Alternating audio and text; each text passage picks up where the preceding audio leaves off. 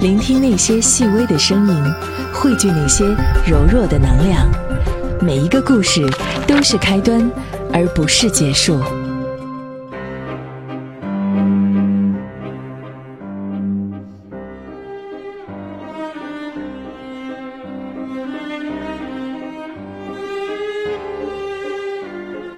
目光所及，锐眼评说。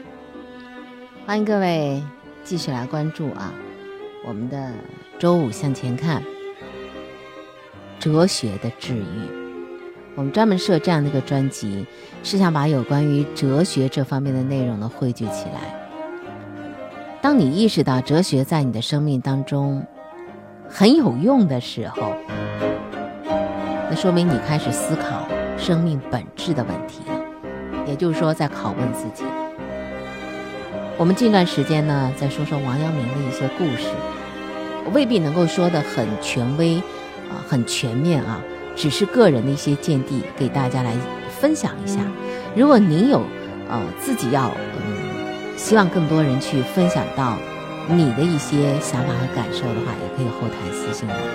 本身听说事儿就是有听。有说，然后我们都是为了让自己的生命每个节点走向圆满。王阳明最怕什么？王阳明最怕是自己这辈子白活了，也就是说，他其实也在寻找一种价值感和意义感的。少年时候的王阳明胆子真的挺大的，精灵古怪，淘气，特别皮。再大一点吧，他就搞各种的。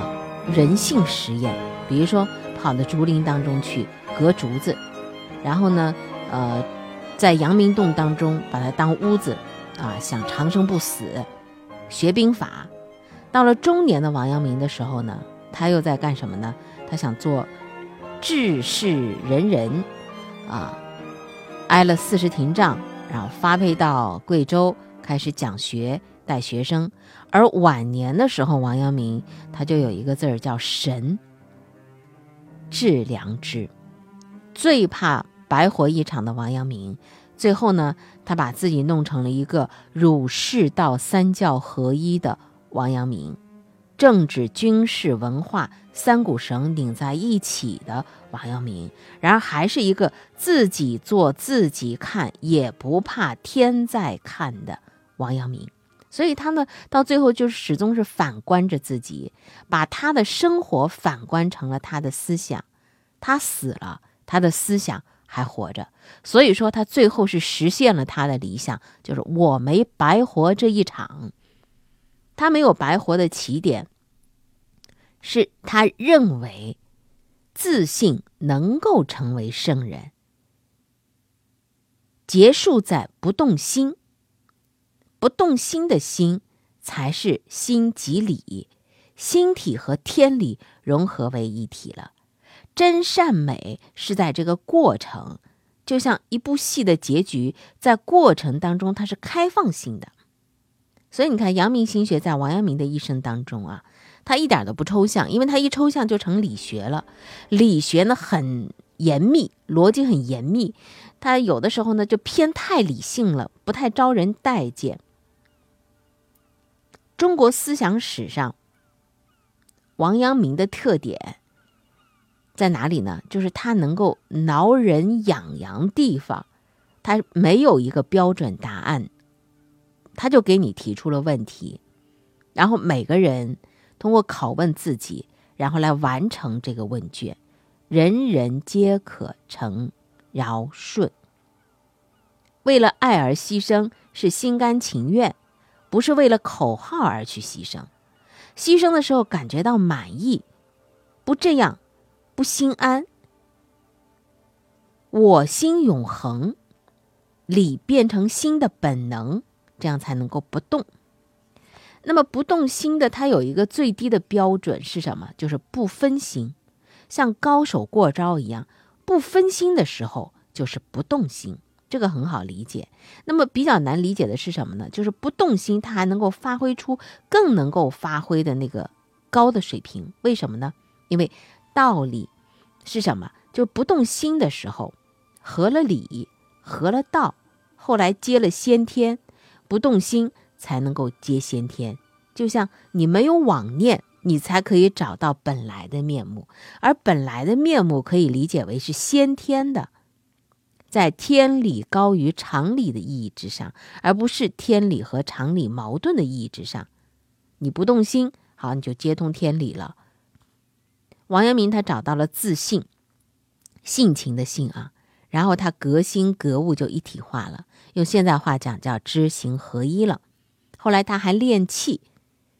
他还用这个乐啊乐来这个呃传肾脉，就是我很高兴，我很兴高采烈的在讲学、剿匪、评判、办学院、办办书院，最后呢用致良知去一统宇宙、一统人心。说到这个书院啊，那么王阳明最大的一个作品就是书院。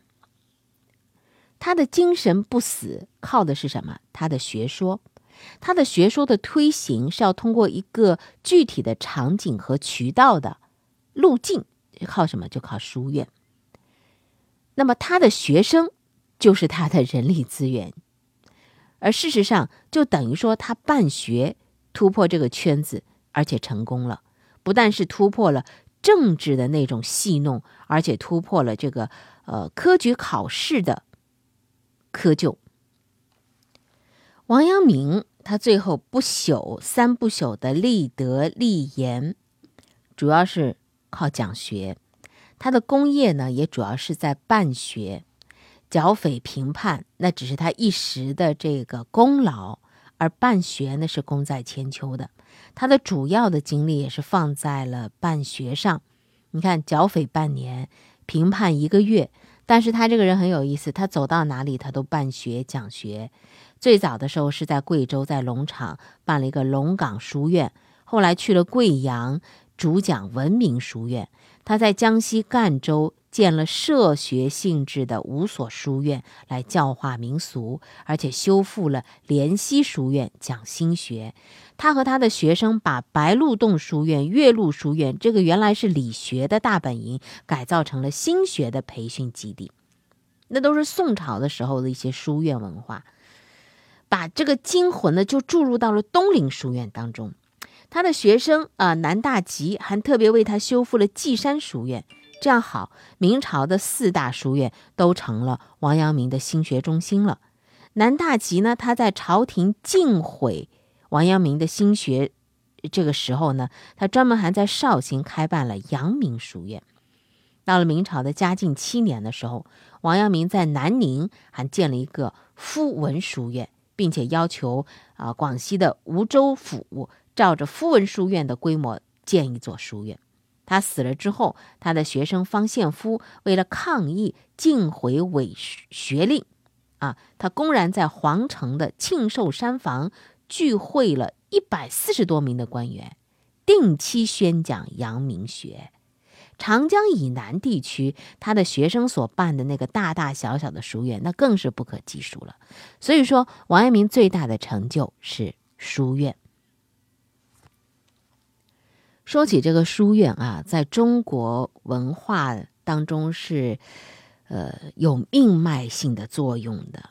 中华文化的命脉就在书院当中开始传播、研习、传承。这种书院它有一个魂，叫什么？独立之意志，自由之思想。像宋代的岳麓书院、白鹿洞书院，培养了多少英才啊！中国要是没有那几大书院，宋代以后的中华文化的生态也许就是不一样的。那么书院它也有就是走下坡，最后凋敝的时候，什么时候开始呢？清朝彻底的凋敝掉了，因为清朝呢把全国的书院都办成了复习班了，就不再是自由讲学的地方了。什么独立之意志啊，自由之思想全没了。一点点思想的火花都没有了。明朝的时候呢，书院还是遍天下的。书院之所以这么兴旺，主要的贡献也是在于王阳明。因为王阳明他是从民间火起来的，他的一生都在逆潮流而动。朝廷不让讲学，我偏讲学。有人对他说：“哎，你要是不讲学的话，你就可以入阁了。”你说你哪样都好，就是这讲学的毛病不好。王阳明说了：“说我吧，什么毛病都能改，但就是这个毛病改不了，我就得讲学。”王阳明在安徽滁州的时候，他做弼马温，有个小小的芝麻官儿，他的主要的时间就是用在讲学上。他在剿匪的时候。大部分的时间也是用在讲学和办学上，评判决战的时候呢，还在讲学；奉旨休闲的时候呢，那好，那更是大讲特讲了。在去思田路上，还一路在那讲呢。他这样做对吗？对，当然对，因为你不能由别人来控制你，可以做什么，不可以做什么。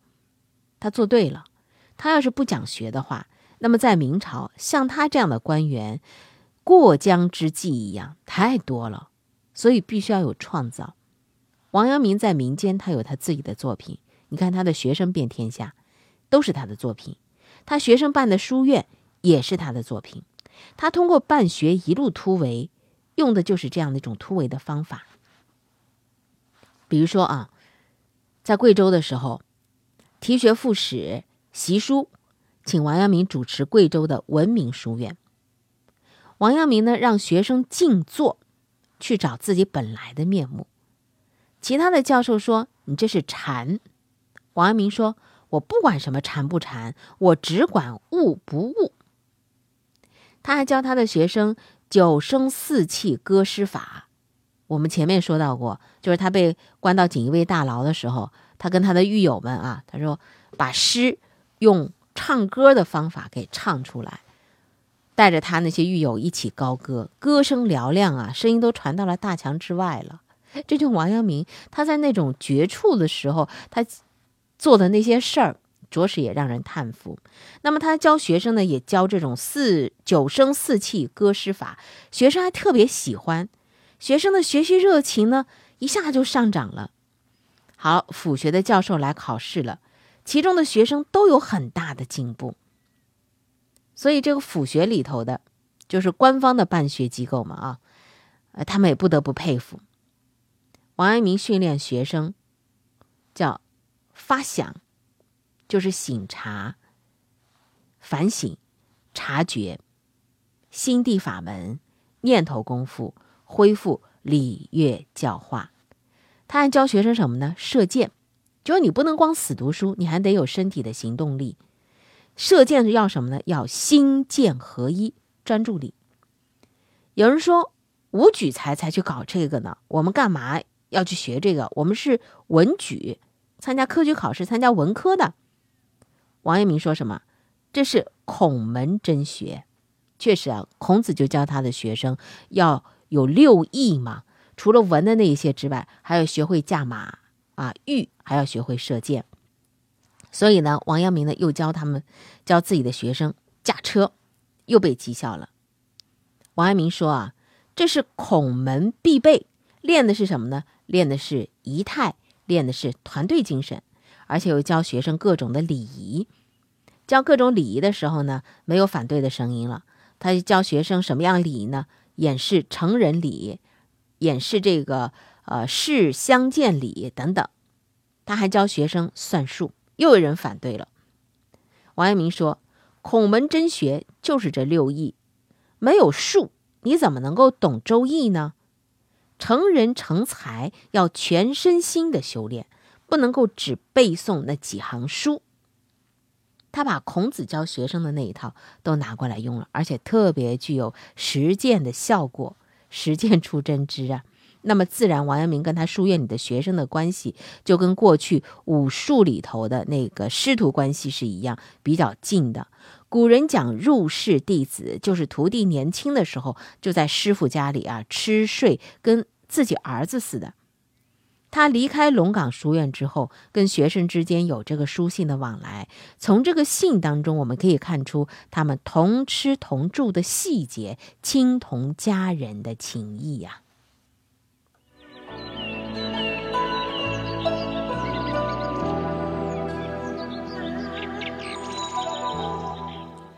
那么王阳明他教学生，他为什么要这样教？其实他也是寻找一种突破，就是明朝的八股考试的这种教育体制必须得突破。这种科场的理学已经把原来的啊那个程朱理学啊完全都给架空了。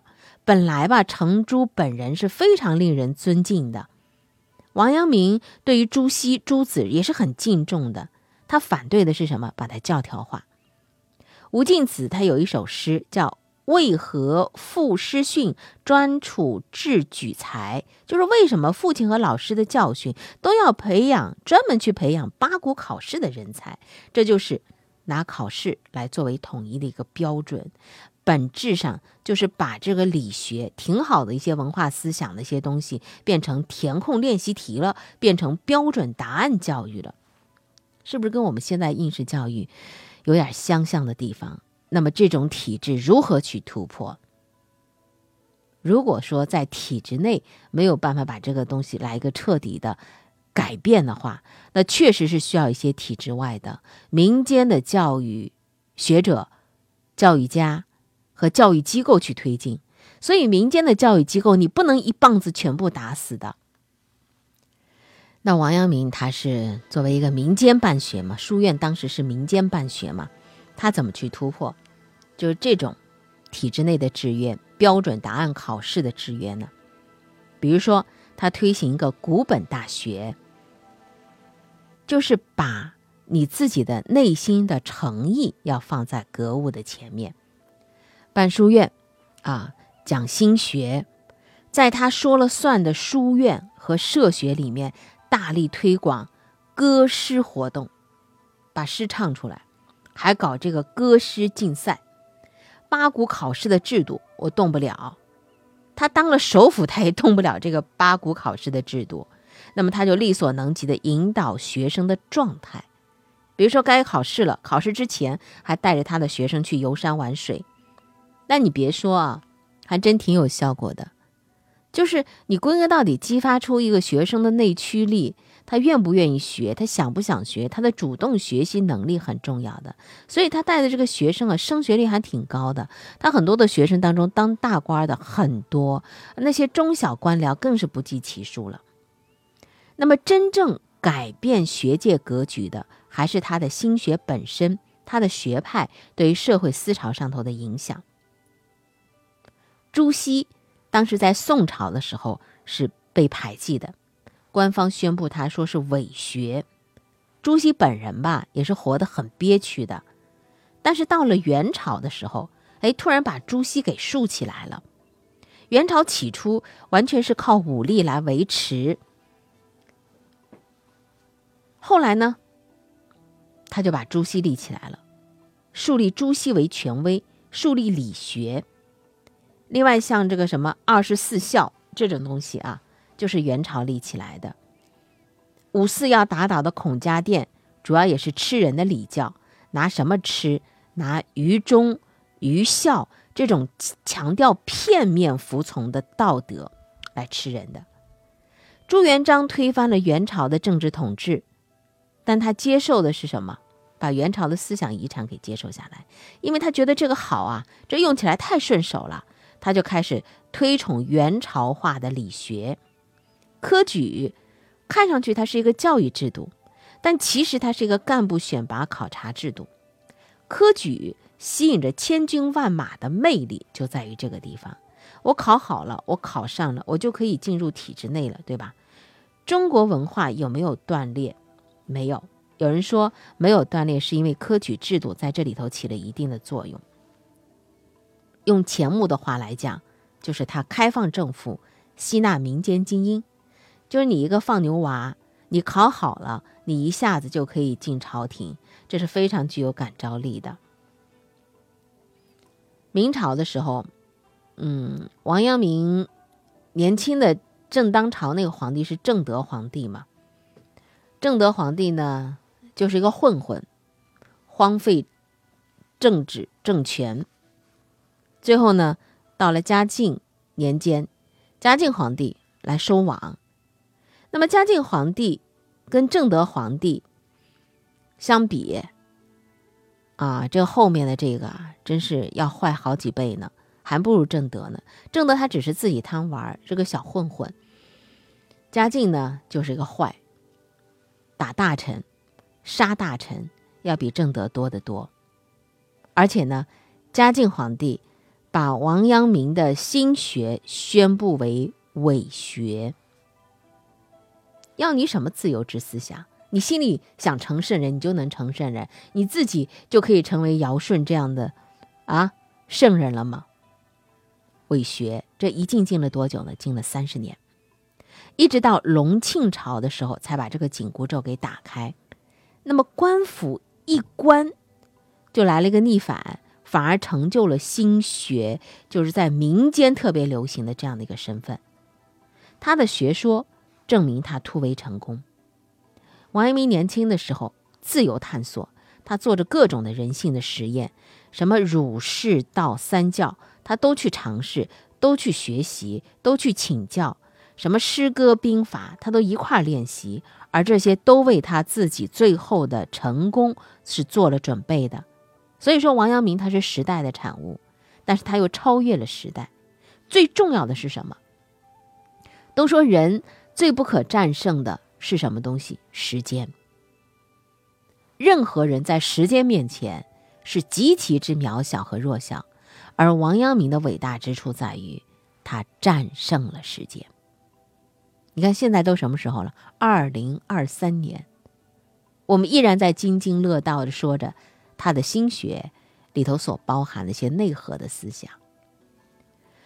人这一生啊，你会见到很多事儿，读过很多书啊，遇到很多人，但到了一定年纪之后，你会发现四十不惑。你不惑在哪里呢？就是你要有所取舍，你要跟正能量的事儿、人去接触。去磨练，这就是王阳明心学的精髓所在。然后这样，你才可以让自己整个能量场是向上的。